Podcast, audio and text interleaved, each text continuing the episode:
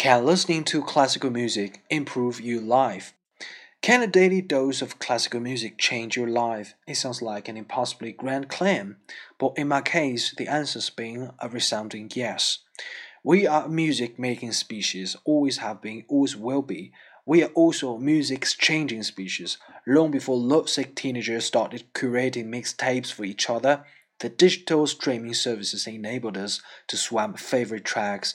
We were communicating and connecting through music. We evolved as humans by coming together around the fire after long days hunt gathering, singing songs and telling stories through song.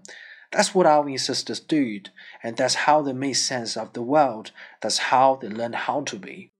It is an impulse that is still fundamental to who we are. Yet our own modern lives are frizzled and fragmented to an unprecedented degree. Who seriously has the luxury of making time each day to actively listen to a particular piece of music, perhaps though we have never needed more urgently the emotional space that music, and classical music in particular, can provide?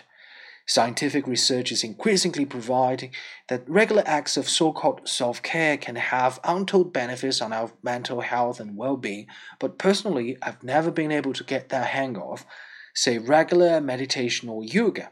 I never go to gym, no matter how noble my intentions. I basically run on coffee and sugar. I always leave my tax return until the deadline. Yet it turns out that even I have the self discipline to eke out a few minutes each day to stick on my headphones, listen to a single piece of music, and be transformed. Although I have played the violin since childhood and worked as a classical music broadcaster and writer for a decade, I only fully grasped the miraculous efforts of daily engagement with this music after particularly grueling couple of years. It turned out that when I converted my listening habits into a, a conscious daily ritual, I began to feel less anxious almost immediately. I curated myself monthly classical playlists with a specific piece for each day, getting on the tube and pressing play instead of automatically being sucked into a social media screw hole seemed to uh, spiritually stabilizing. I began to look disproportionately forward to it, and it occurred to me that if I could benefit it um, in such meaningful way from this small but powerful act of soul maintenance, so might others. The question of where to start is critical. As with practically every other industry, technology has disrupted the music industry in both positive and negative ways. It is true that the decimation of traditional financial ways, uh, financial models is generally leaving artists and labels less well off than they were previously.